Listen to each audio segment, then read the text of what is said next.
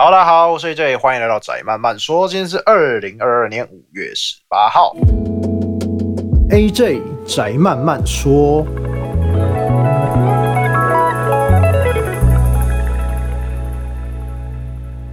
好，那先来我们的没工商时间。我们没工商时间是工商一个，我有真的接过工商，过一阵子真的会工商这个东西。但是呢，嗯、因为他没有下广告在我们 Podcast。我们 podcast 的部分 还是算免费的，因为我觉得这个、这个东西是真的不错啊，所以想分享给大家一下。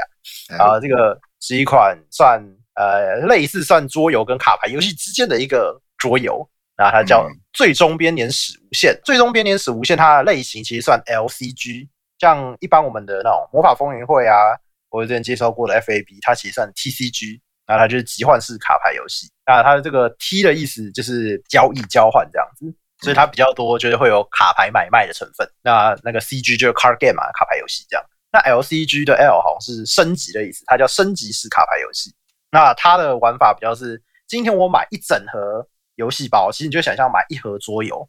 那你买这一盒桌游呢，你接下来就不用再额外买它的什么卡牌包之类的。因为像例如说我们玩魔法风云会，就是卡包一包一包开嘛，那你这一盒哇开得很烂，那你就加塞，你这一盒就没价值了。然后你接下来要再再花三千块再买一盒新。TCG 可怕之处就是，就像你现在玩抽卡转蛋一样，你这个抽得好这一单哇价值连城，抽不好这一单就是冲马桶这样。那 LCG 就没有这个问题，他买一盒所有的卡牌都给你，然后你就可以玩到这个游戏全部的内容。那就是直接用这一组这一整盒卡牌来构筑可能三十张到四十张。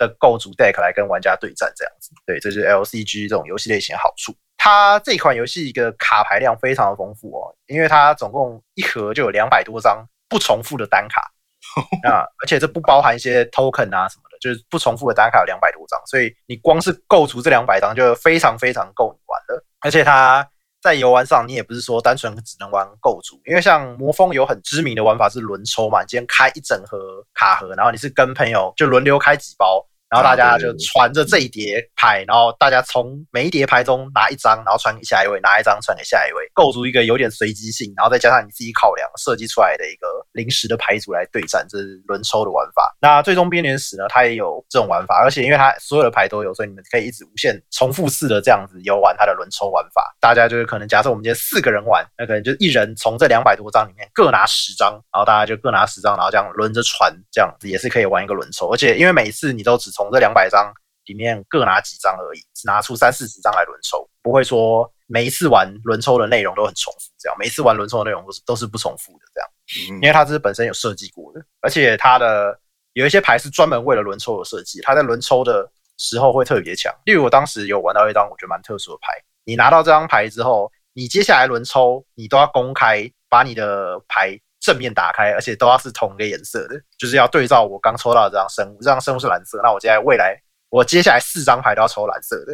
那如果我这样做并且成功了，哎，那我这张生物就可以变成一只更强的生物，直接换上去，这样。我觉得有点像游戏王那种祭品的概念那样。对对对，但它是在轮抽阶段，就我们还在构筑牌组的时候就会这样做，所以我的上家可以故意把我要的颜色拿走，这样，对，大家就开始故意要搞我，这也是轮抽 游戏的一种乐趣之一。哎，但它就是有一些牌，就是哎，专门为了轮抽而设计的。它整体的游戏设计哦，比较倾向魔风。呃，对，其其实玩法真的蛮像魔法风云会的。然后，但它也有混了一些像 Shadowverse 啊之类的一些设计，比较偏综合。嗯，对，偏综合体啊，所以它是蛮纯粹的卡牌对战的，蛮标准类型的卡牌对战玩法。我我自己是这样觉得，所以。你只要是熟悉炉石啊、魔风啊，然后 Shadowverse 啊，其实你玩这款游戏应该都是会蛮好上手的。卡牌倒是蛮香的，看了一下画风，卡牌不错。嗯，对，它的牌是真的香啊，因为它就是日本的游戏，所以它是一个纯日式画风，啊、然后有非常许多知名的绘师来画他们的卡牌。那它其实之前呢、啊、也出过同一款游戏，就叫做《最终编年史》。那只是那款游戏据说因为一些问题，所以最后就腰斩了。那他们这一次是、嗯、呃公司重新改了全部的游戏机制，玩法变化之后出了一个新的版本，就叫做《最终编年史无限》这样子。所以它这一次跟前一款是一个全新的版本。那目前因为我是之前有我有接我有接他们家的工商，所以有跟他们聊过一下他们发展。那他们目前已经也规划好下一弹要推出了。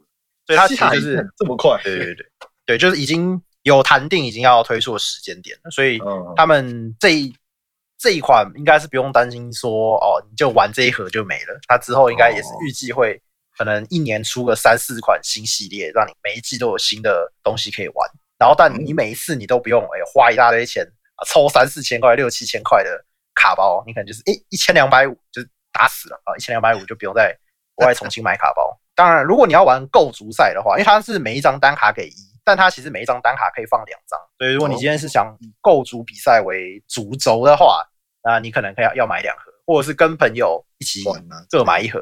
对，因为它它就我刚刚讲到，它其实像有点像魔风，所以它有这个颜色就是。白色、青色、橙色、紫色，还有黑色这几个颜色。那基本上你可能，例如说我打白色跟青色，那橙色跟紫色可能就不是我主要要玩的。那橙色跟紫色牌，你们就可以交换共用这样子。那你可能跟女朋友就交换白色跟青色的部分，你们可以交换打不同的部分啊。所以其实它的价格的压力是比较低，然后你又可以玩到，嗯，对，很丰富的卡牌游戏该有的内容，我觉得它都有包含到。像我们这次也有拍片，大家可以去看走路通的频道，或是蛋蛋的频道，或帅狗的频道，就有放我们对战的影片。然后我这次刚好有一个判断，我以为跟魔风是一样的算法，然后发现哎、欸、不对，然后我就输了，因为就因为一个 规则上的搞错，其他细节上还是不太一样。我整体上来说，它是一个很优秀的卡牌游戏啊。你喜欢卡牌游戏的玩家，不论是哎、欸、对于玩卡牌游戏觉得价格太硬，不太方便入手，或者是哎、欸、你其实。一直都有在玩其他卡牌游戏，也想要玩一个小品的、轻松的啊，都可以选择试试看这个最终编年史无限。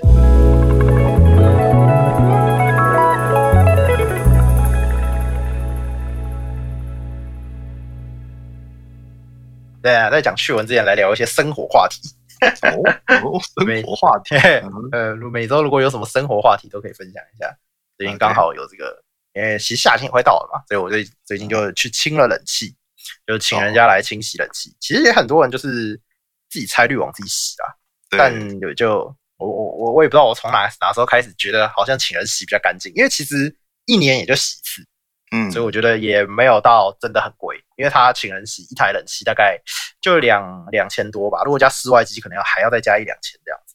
对，那所以我我这一次是想说，因为我去年底的时候搬新家，然后。所以想说前房东我不知道他有没有洗过他的冷气，所以我想请人来洗。然后这次就请人，而且排队排超久，那现在超级多人在 请请这个冷气清洗的。所以如果你家有冷气清洗的需求，建议你现在就可以处理了，不要等到夏天再弄。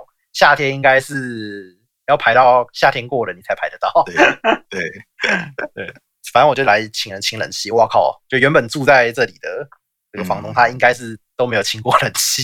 对，应该是没有清 真的是脏到跟鬼一样，我天哪！所以他那个清下去的时候，那个灰尘啊、污垢啊，哇，其实看的是蛮疗愈的，因为他就是用一些有喷力的一些机器把水喷上去，然后用药水去清，然后就看到那些污垢就唰就喷下来那种，好爽！然后你知道我还好，我觉得真的是还好有清。你知道我卧室这一台冷气，看他说里面有蟑螂，我直接疯掉。哦，哎，是是，可是，一般一般这种机器里面会有的都是就是死蟑螂吧？对对，就死蟑螂啊！但我还是觉得很恶，反正就是它的，就是 对我就很觉得很恶，反正他会把我清掉啊。总之就是，我觉得大家冷气可以的话，还是去清一下，因为有时候真的里面会有你意想不到的东西。我听到有蟑螂的时候，我也是真的蛮 shock。夏天到了，真可怕。其实这一次没有清室外机，就是通常像我们家分离式冷气嘛，就有一台机器在外面，一台在里面。那我这次只有清室内机。那因为我们家的室外机，他们说我们的放的位置不适合清理，因为楼下也都是别人的阳台。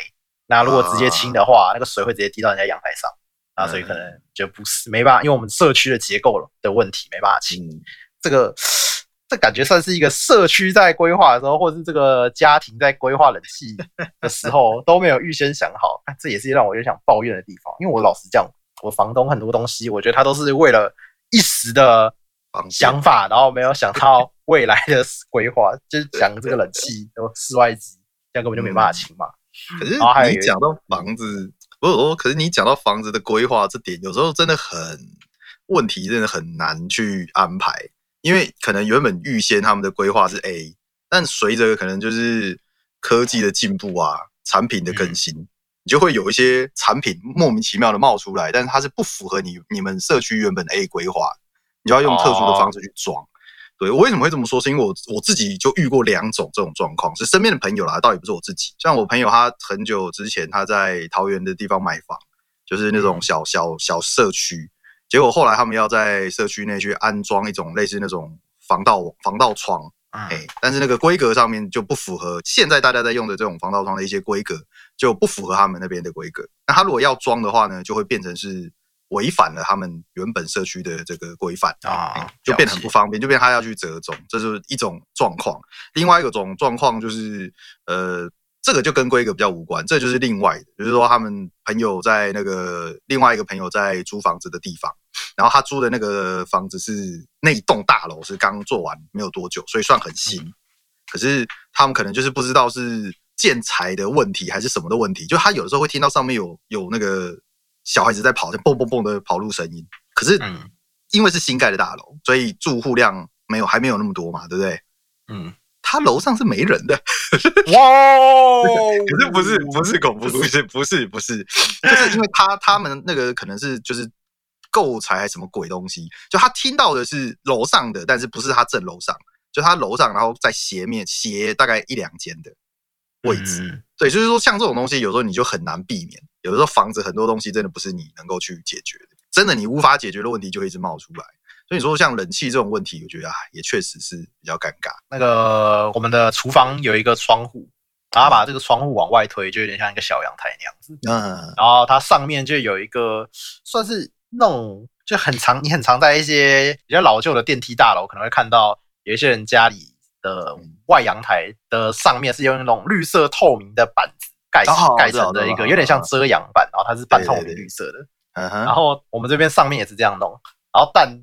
它就是有漏水，然后所以之前 下雨的时候就会漏水，然后我就请人来修，然后他就说，嗯，这个是我额外加上装上去的，所以他当时这样做的时候没有规划，如果事后要修理要怎么处理，所以他没办法修，他只能帮我贴一贴，但他说可能之后还会漏，我就 为什么要做一些奇奇怪怪的事情？所以就是奉劝各位不要做一些奇怪的事情。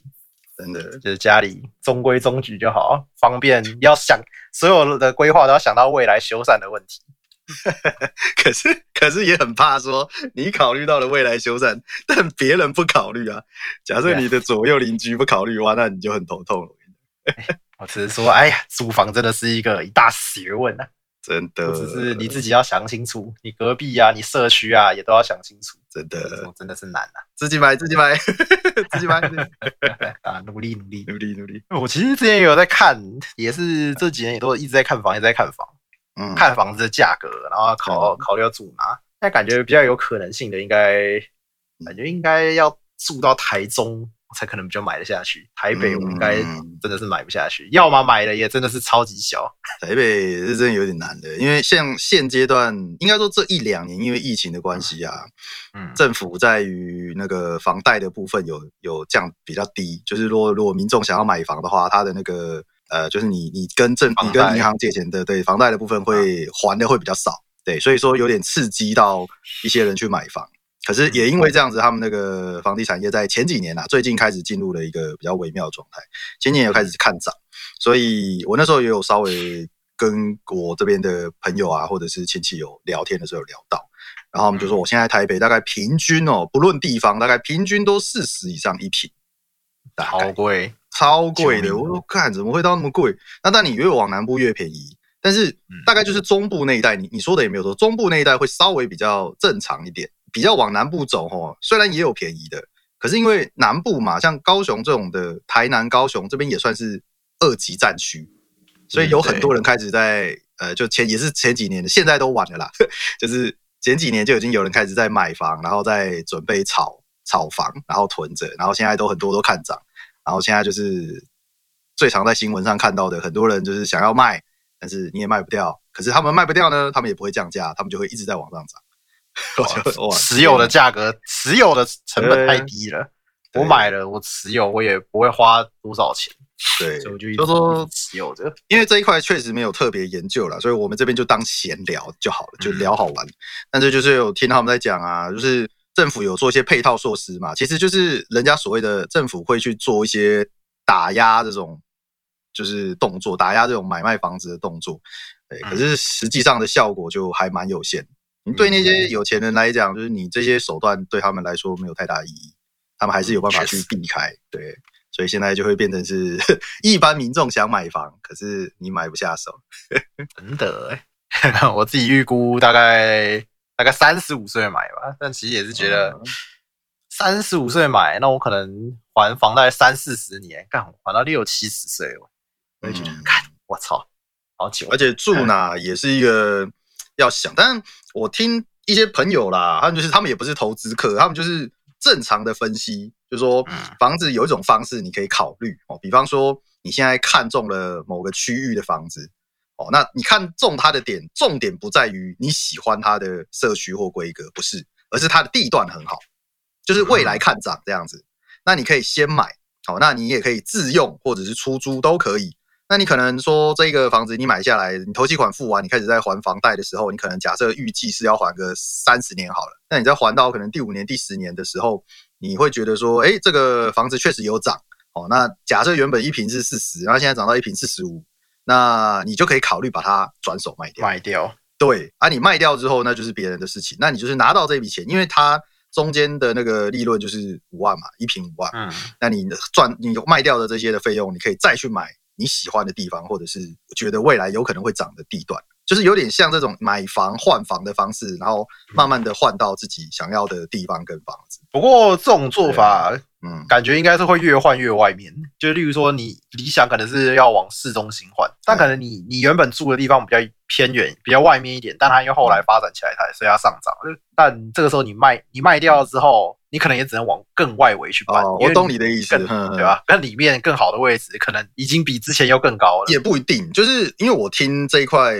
听人家讲蛮多的啦，所以我大概的理解是这样子，就是说有的时候未来看涨的地方，不见得是发展起来，有的时候比较像说你去租一些，就是呃，可能就是你你那附近都是那种公司、企业、行号的大楼，那就会有上班族想要去，对，那或者是学区附近，学区附近就会有学生想要租房，就类似像对去找这种东西，不一定是说经济都市中心这种，那看涨之后。你所买，你说往往外买是确实有可能，但是如果你要往内买的话，也有另外一种状况，就是呃，你不一定要买全新房，你去买那种就是二手房，但是它可能结构啊，整体都不会太糟糕的，然后也比较偏，嗯、对你想要的市中心或哪里的，就是弹性变得比较大，因为它其实就有点像是买房当投资啦，就假设你今天花了可能一千五百万买了一个房子，那未来涨了，假设涨到你可以卖到一千八百万或者是两千万。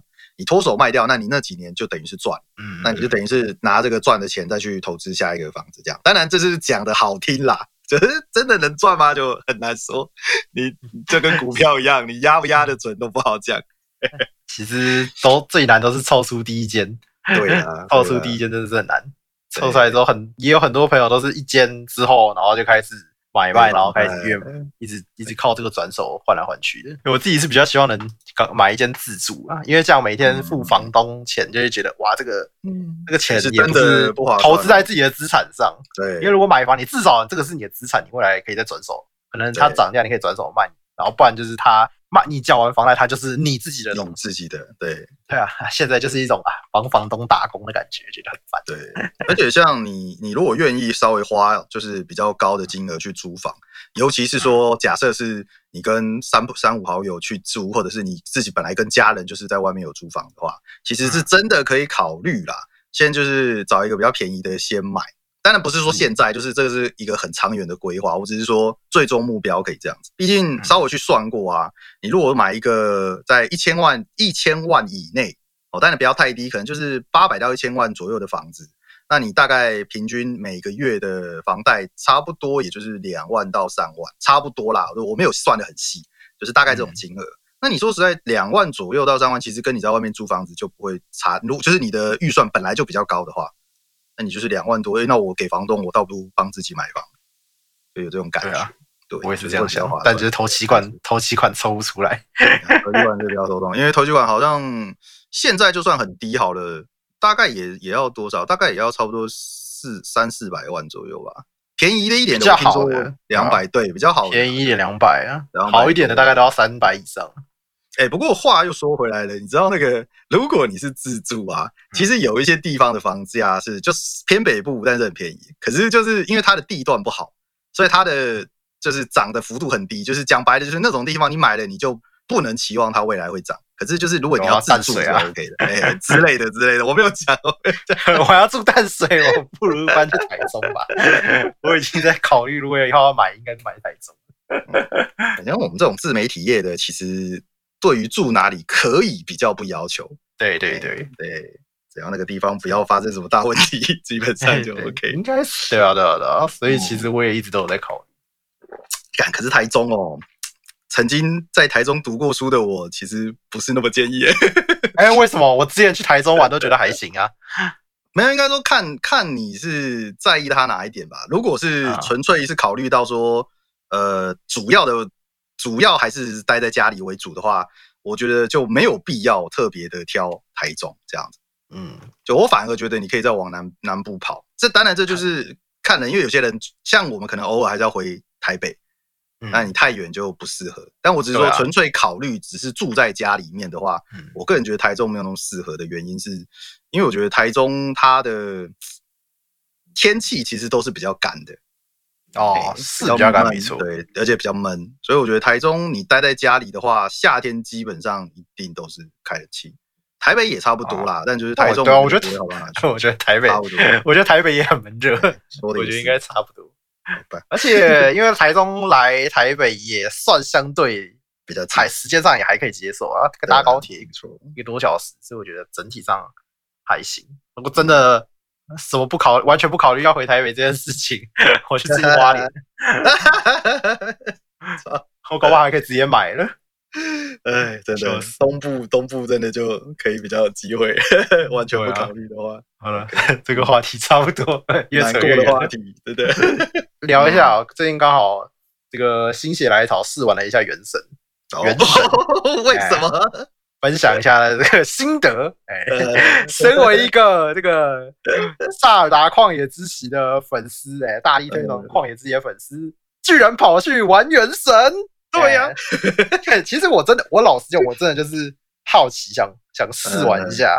然后其实也是在，因为因为你知道，我们这种开实况，有时候也会希望，有时候你可能找不到什么大作，最近可能假设没什么大作可以玩，像最近。法环玩了，下一款大作不知道在哪里。嗯、那我期待的这个言语献祭也假赛了，有够烂。然后，然后有时候就会突然陷入一种啊，有点空窗的感觉。虽然还是可以玩旧游戏啊，但旧游戏终究流量不如那些最新鲜的游戏好吗？是对吧？所以如果有这种啊中间可以替代的，比较呃流量稳定，然后又可以长期游玩的游戏，那当然是最好啊。例如说有一些玩，有一些人玩 Apex 啊，或者是英雄联盟这样，但这些我都。嗯打的不算好，所以观看可能也没办法那么好啊。所以，呃，我想说，哎，那我要看原神好，因为我玩我玩手游算是有一定的观众会看的，所以我想说，那我我要看原神好了。然后，所以我就只是基于好奇跟想说试试看它会不会能成为这个我未来这个游戏跟游戏之间的这个过渡期的这个替代品，就是总是就是能帮我做一个过渡性的游戏。这样就像假设玩 FGO 这样，但 FGO 我真的玩太腻，我实在不想开台玩 FGO。所以我想说，他们能代替 FGO，哎，成为这个过渡的替代品。然后想说，所以我想说试玩看看，就这么单纯。嗯然后，哎，然后顺便哦，其实也顺便真的看一下，因为平常你讲那么多哦，原神超奇怪，自己总是自己看一下比较准，自己感受一下。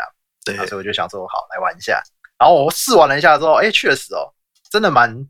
旷野之息的味道，就是干它的一些，例如说最经典的，看到你所见之物都可以攀爬这一点，我觉得这个这个真的是旷野之息的，我觉得很经典的设计，因为它让这个游戏完全的自由了。对，所大部分的游戏都是用建筑来阻挡你，用山来挡住你的去路，强制你走上制作者规划好的路线。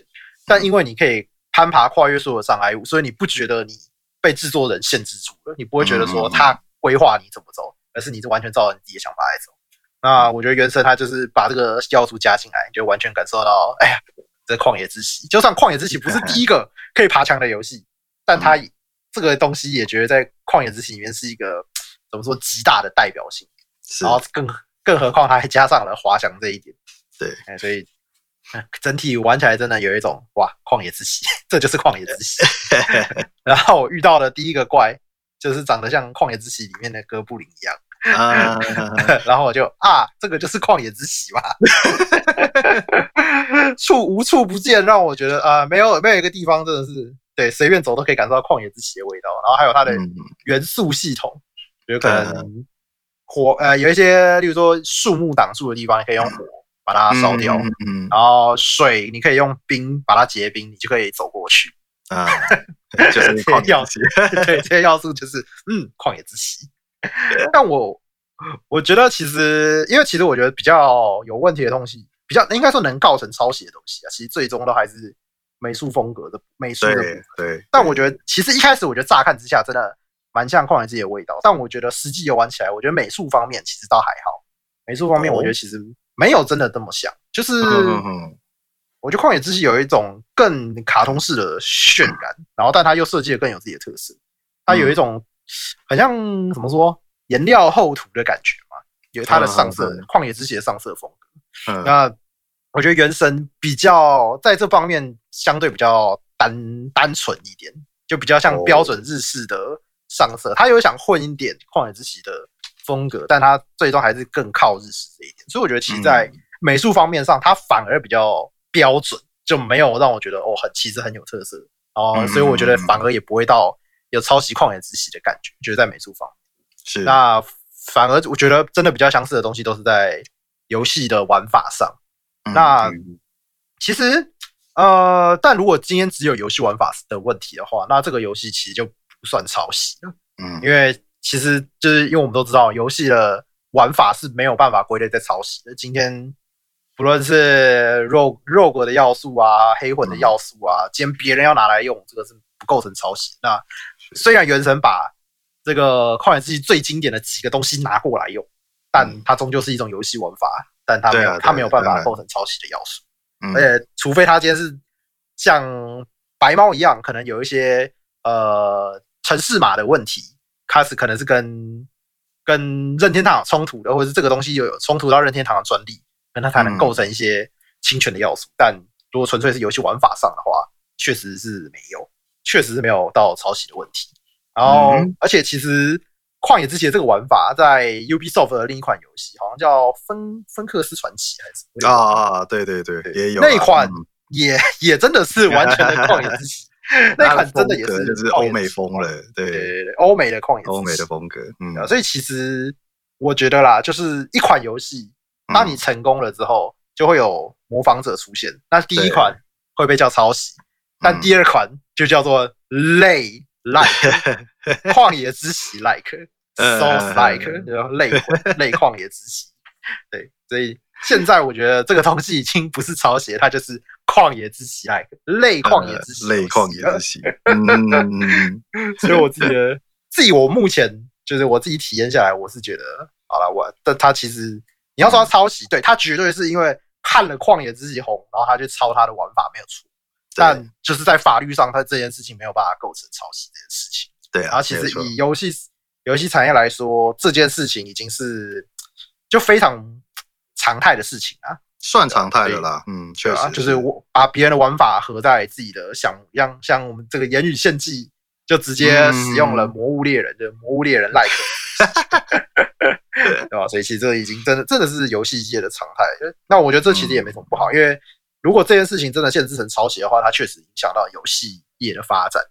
那、嗯、像是《Vampire Survivor》这款我最近也蛮迷的游戏，它其实也是使用了别的游戏的玩法来构成的。但它是在我觉得《Vampire Survivor》强是强在它的一些数值的调整，然后还有设计很多种关卡、啊、角色，然后让让然后还有武器的合成可以进化。这样我觉得它有这些。比较多的要素让你去玩，所以我觉得它才在这个游戏类别脱颖而出。不然，其实它这个玩法，我在非常非常久以前就在手机上玩过一款叫做《Solomon's Boneyard》是所罗门的坟场这款游戏，就也是一模一样的玩法。我就已经玩过类似的游戏哦。所以我觉得，其实玩法这种东西确实是一个比较开放的东西啊，大家都可以就是。当然，当然，嗯，所以我其实意外的体验下来，觉得比我想象中好一点。哦但对对对，我觉得体验上来说，没有让我觉得这么不舒服的抄袭感。就是，嗯、但是有一些人其实有告诉我说，他们其实还是有一些问题，是他可能有抄一些完整的动作，或者是一些。对啊，好像对，这这种可能是完，例如说角一个角色的挥挥刀的动作，嗯，那他可能完全抄下去之类的，那这种确实就比较有抄袭的问题。是，只是这部分因为这个不细细比较，我比不出来，我我不可能记得 哪一款游戏的什么动作，除非是我玩的很久的，不然我这个我我真的是比不出来，但我比较没办法。但我真的觉得这个东西，其实站在比较客观的角度来说啊，会去很反感原神抄袭的人。其实就是因为他们注意到了这些点，所以他们自己会很没有办法接受。其实我觉得主要还是那种共鸣的问题啦。假设啦，我说假设你今天原神它玩起来，你发现它每一个动作翻滚，包含敌人攻击的这个时机点什么的，完全就是跟黑暗灵魂一模一样。嗯，对不对？以你如果就是说你非常喜欢，哦，我知道了。一假设一只 BOSS。对我使用水鸟，我就会感受到了。对对对对对对，你就会有一种就是干为什么？就是妈的不会自己想哦，为什么拿别人的经典来做这种感觉？对对，对。所以说，但是你如果就像你刚刚讲的，如果你不是那么的有去玩过类似的游戏，你可能就觉得还好。那对，因为我没有我没有实际的下去玩过原神哦。当然，我个人对于原神的态度就是保持着我不碰啦，哦，我不会去玩。但我不会说不好，因为我觉得他确实在人物设计的方面，跟他的一些玩法上面有他自己的一些变化哦，跟人至少他的人物角色是相当受到广大 好评的，喜爱。对，所以我这个我就不多说什么。但我说像之前我看那个巴新闻的时候，他们前一阵好像前前几个月吧，原神有一次更新，就有追加了一些新的敌人进去。然后那个敌人，不管是外表还是动作模式，你一看就是干，这就是魔物猎人的某一只怪物，一模一样。这他已经可以到一模一样了。像这种的，我自己也算是魔物猎人的老玩家，我就会觉得这个有点超过了，就有点不 OK 了。对，就是类似像这种的，对啊，自己的底线会觉得不行。但你如果说撇开这些不提，我也确实认同原神的做法，而且。任天堂之前其实就有提过啊，其实你刚刚讲的东西有一点点，我稍微做个修正啊，不是说你讲错，就我稍微修正一下，就是说，其实很多游戏的玩法跟这个模式什么的，任天堂是有专利的哦，他只是他只是没有把专利拿出来说你们要付我钱，就这是为什么？这就是为什么大家会说任天堂是老大哥，在游戏界的老大哥的原因之一。就是因为任天堂他们其实开发出很多玩法的专利，但他们不希望去申请这些专利来限制开发者，就变成说专利是一样是我的任天堂我自己抓在手里，但你们都可以用，我不跟你们收钱，因为这样子才能够刺激游戏产业的这个快速发展。那当时白猫事件就是因为他要把这个手操作拉杆的这个东西变成他专利的东西，所以任天堂才跳出来说你不行，因为这专利是我的。我我之所以没有告你，是因为我们自己的立场是不希望用专利去压别人。但你今天要抢我的专利，那就是另外一回事了。嘿，所以白猫跟任天堂的法律战争是比较偏这一块，哦，那就不提。那你说原神在有玩法上面的专利上面有没有抄到任天堂呢？我不确定，但我相信一定有。可是就是他们可能任天堂就觉得你又没申请专利，那你玩法上一样或干嘛？虽然全世界的人都说你抄袭。旷野之息，但他们就是可能辣，可能辣，就睁一只眼闭一只眼，觉得没关系就算了，反正就是他们还是尊重你们的玩法跟发展这样。嗯，对，我觉得就是这稍微更新一下，这就是稍微讲一下，就是说应该不是他们没有专利，而是任天堂没有去动。那原神他们也聪明啦，他们就是不会去去抵触到任天堂的底线。对啊，你是把外观抄得漂漂亮亮的，他们就觉得 OK 这样。哎、欸，但是但我觉得其实这两个听起来不太一样，就是一个是我觉得攀爬功能跟它的滑手机触控的摇杆，我觉得滑手机触控的摇杆比较像是一个城市设计。哦，呃我我这边额外提一下，因为我们毕竟不是专门在研究这块的人，所以我想讲的是说，有一些游戏专利的东西，可能比我们想象中要来的复杂。啊，确实，对，它不是，它不是说什么，哎、欸，你一个攀爬动作，所有的游戏都可以攀爬，啊，可能不不，它的专利的项目可能不是这样子，它的专利项目可能是说，人物在接近什么物件的时候会有什么样的反应跟动作，因此判断玩家可以进行攀爬、跳跃或什么什么什么的反应，哦，然后细节这些东西才是所谓的专利内容，而不是我们看到的东西，对，它其实很细，所以才会说。当时白猫的东西，它也不是单纯的去申请说什么，哎，我这个触控荧幕，然后去拉移的专利，就是也不是那么单纯。它的细节也是有，就是你在拉移的时候，力量拉多少，就是你的距离多少，画面会如何反应，系统会如何呈现，然后放开之后的碰撞反应等等，这些才是专利的细项。但那这因为不是我们在接触的范围，所以我当然我们就不会理解。因此我才会说，你说原神有没有没有触犯到任天堂专利的东西？我个人认为是一定有。但是就是因为原神不会去申请这些专利，所以任天堂自然就不会对它进行法律的诉讼这样子。所以原神你自己玩起来你觉得怎么样？好，最重点就是我们今天可以一次得罪就是喜欢原神的玩家跟不喜欢原神的玩家。我刚刚说，哎、欸，我觉得这个原神玩起来大致上，哎、欸，比我想象中好。然后所以大家一定觉得干你他妈 A Z 操，对，喜欢价开始下降了，反对原神的玩家。对，然后现在呢，我们要来得罪这些这些原神这个原卫兵，这个原神拥护者们。嗯，我觉得原神啊，就是美术好，然后这个游戏玩法啊棒，然后就是可以。其实以我老师，因为我那时候是用电脑玩的，然后我用摇杆玩。我老师讲，整个操控起来，它的水准应该比很多游戏还好。哦，我觉得它其实操控起来是真的蛮还不错的。嗯，然后而且更何况它是手机游戏。如果能在手机上玩到，我能在手机上玩到这样游戏，我是觉得老实讲蛮厉害的。对，我是真的蛮佩服。就我实际玩下去之后，我其实是佩服他们的游戏技术的。就米哈游真是蛮厉害的。那原神的问题就是它什么都好，但它就是不好玩。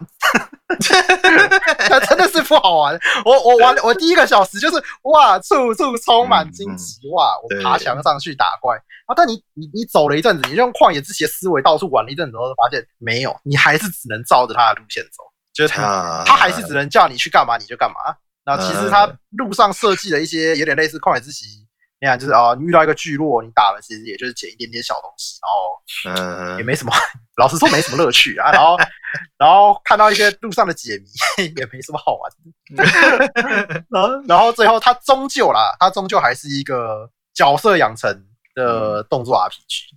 就是他主要刷装练等打怪，刷装练 刷装练等，他其实终究还是这样。他其实他做了一个这么厉害的了不，老实讲，我觉得他这个游戏以手游来说真是了不起，是应该没没几款手游做得到这样是。就算最近有什么，好像有一款叫幻塔的要来跟他 PK，但他终究以现在来说，他还是真的非常厉害。对，然后更何况他两年前做出来二零二零的游戏，所以我觉得真的是很厉害。但他就是明明有这么厉害的东西。他的游戏玩法还是要跟就是所有 所有那些游戏，就是我们常玩的那种日式养成手游，还是要八十七八项。他只是把战斗做的稍微丰富一点，也不能说稍微啦，就是确实你就是哦，你这个操控角色跳来跳去，飞上飞下的，然后可以放一些很华丽的招式什么的。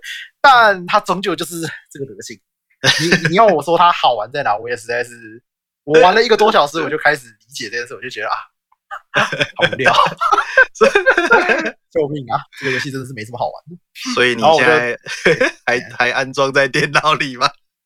啊、呃，可以删掉了啊！我是装着，但还没删。对，就是我，我原本是算哎、欸、有点期盼，我会不会觉得其实哎，原神真的还蛮好玩的？哎、欸，我有没有就是可能成为未来就我说的啊？我今天没什么游戏玩的时候，它就可以拿出来垫档，而且它的流量是不错的，因为原神人气都很高嘛。对，会不会能成为这样的游戏呢？那没办法，因为最终还是要我觉得好玩，我才看得下去嘛。如果我觉得不好玩，我肯定开起来也是没什么好看的，我肯定会开得很闷。所以它终究是 没有办法成为我可以过度喜欢的那一款游戏。不过米哈游，我记得他们不是已经有在开发另一款新游戏了啊？听听说是有啦，有有看到。嗯，而且另外一个那个银角明日方舟的那间公司，他们不是也有在开发一款一个跟明日方舟有关的动作游戏这样。哦，对啊，我觉得那两片应该可以稍微关注一下，因为他们应该在这一两年也吸收了很多外界的声音跟经验。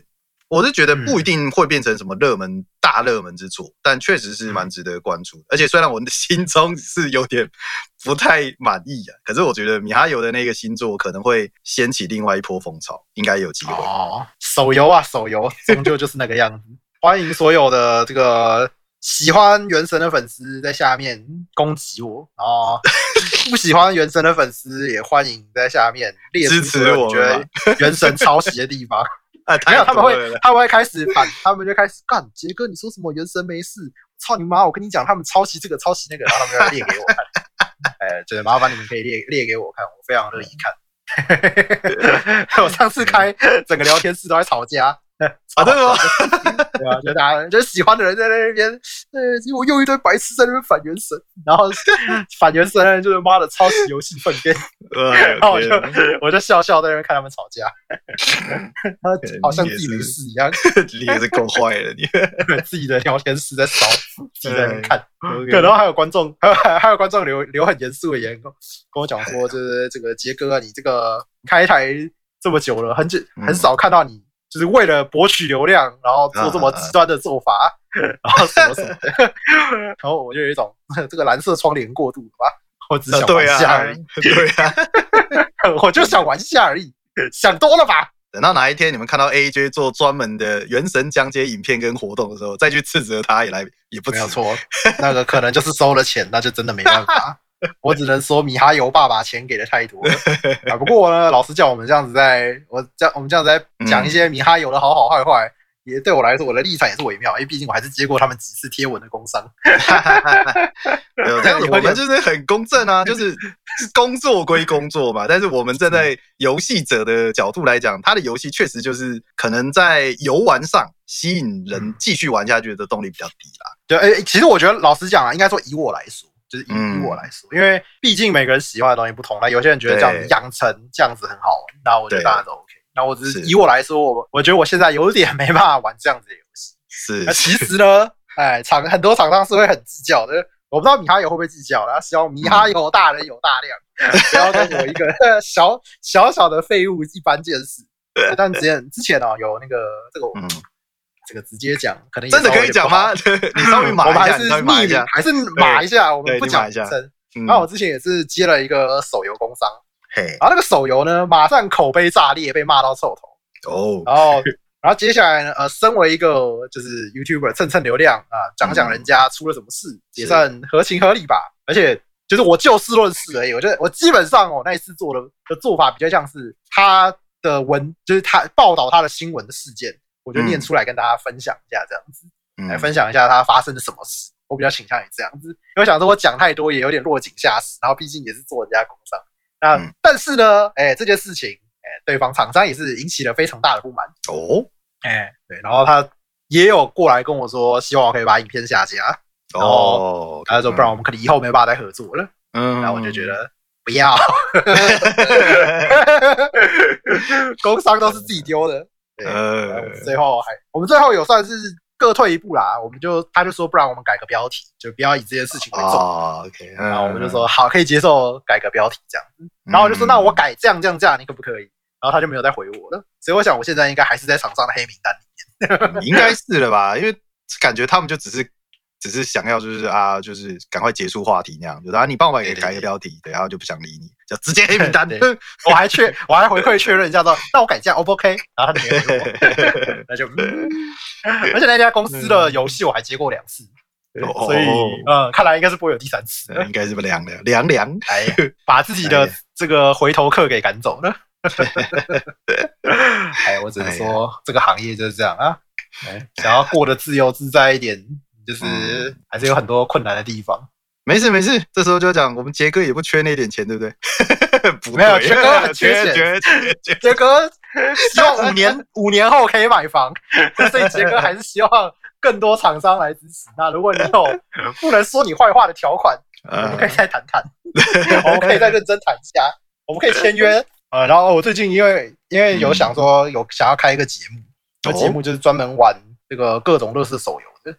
那不要吧，不要吧。其实，其实就是从这个，从这个，哎，其实也不是这一次玩原神而而衍生啊。其实算是一直一直以来都有想说，哇，做做看这个节目。那其实简单来讲，这个做法就是啊，你点开 YouTube 或点开巴哈，总是会有一些广告面板在左上、右上啊，然后或是点开 YouTube 的开头，可能有几秒钟的手游广告。那我们今天的做法就是看到广告就去玩，你就要当一个不思考的。这个受众，大家一看到广告，哦呦广告，哎呦我被打到了，赶快下载，我要马上下载来玩。那你应该 VIP 九九九开局送魔关羽，宰宰宰宰宰，把全部载起来玩。好，好，我们这个节，我们这个节目企划，这个直播的节目企划，就是看到什么手游就载下来玩给大家看，然后玩个大概十几二十分钟。妈的，什么时间？我我觉得三个小时以内你的电脑就中毒。哎、欸，不会吧？这个 手游应该不会过分到 还要中中毒，这个就真的有点过分。可是如果真的中毒，你流量就爆飞了。我跟你讲，啊，那那就真的厉害了。对，那我这个真是可以再再开一个节目说，说我载了太多手游导致手手机中毒，对，导致电脑中毒，因为我要用模拟器玩。对，对，这个节目原本当时我们有在想这个，我要跟观众一起想这个名字。那我们其实也想很久，原本什么什么手游纠察队啊之类 的，然后有讲到一个我觉得也还不错，叫手游神农氏。手游神农氏靠背。哎，不过后来呢？后来有一个人讲了一个我觉得最符合时事的答案，我最后决定用这个叫做手游快筛。手游快筛，好呀，快筛，呃，确实可以快筛。哎，然后我觉得最后大家可以决定表决，这些观众可以投票表决说。这款游戏有没有确诊？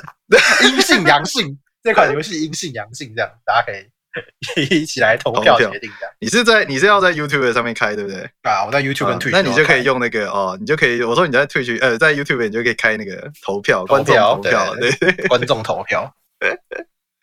哎呦，哎，我们这个游戏这个节目应该会超级得罪厂商，其实应该也不会啦，因为。我说实在，那种会放在广告上面的，应该都不太会丢工商吧？感觉，哎、欸，没没有哦，其实还是很多有丢，我还是有接过蛮多手游，他们就是有在网络上丢广告呢，也有放工商，也接也有接到他们工商。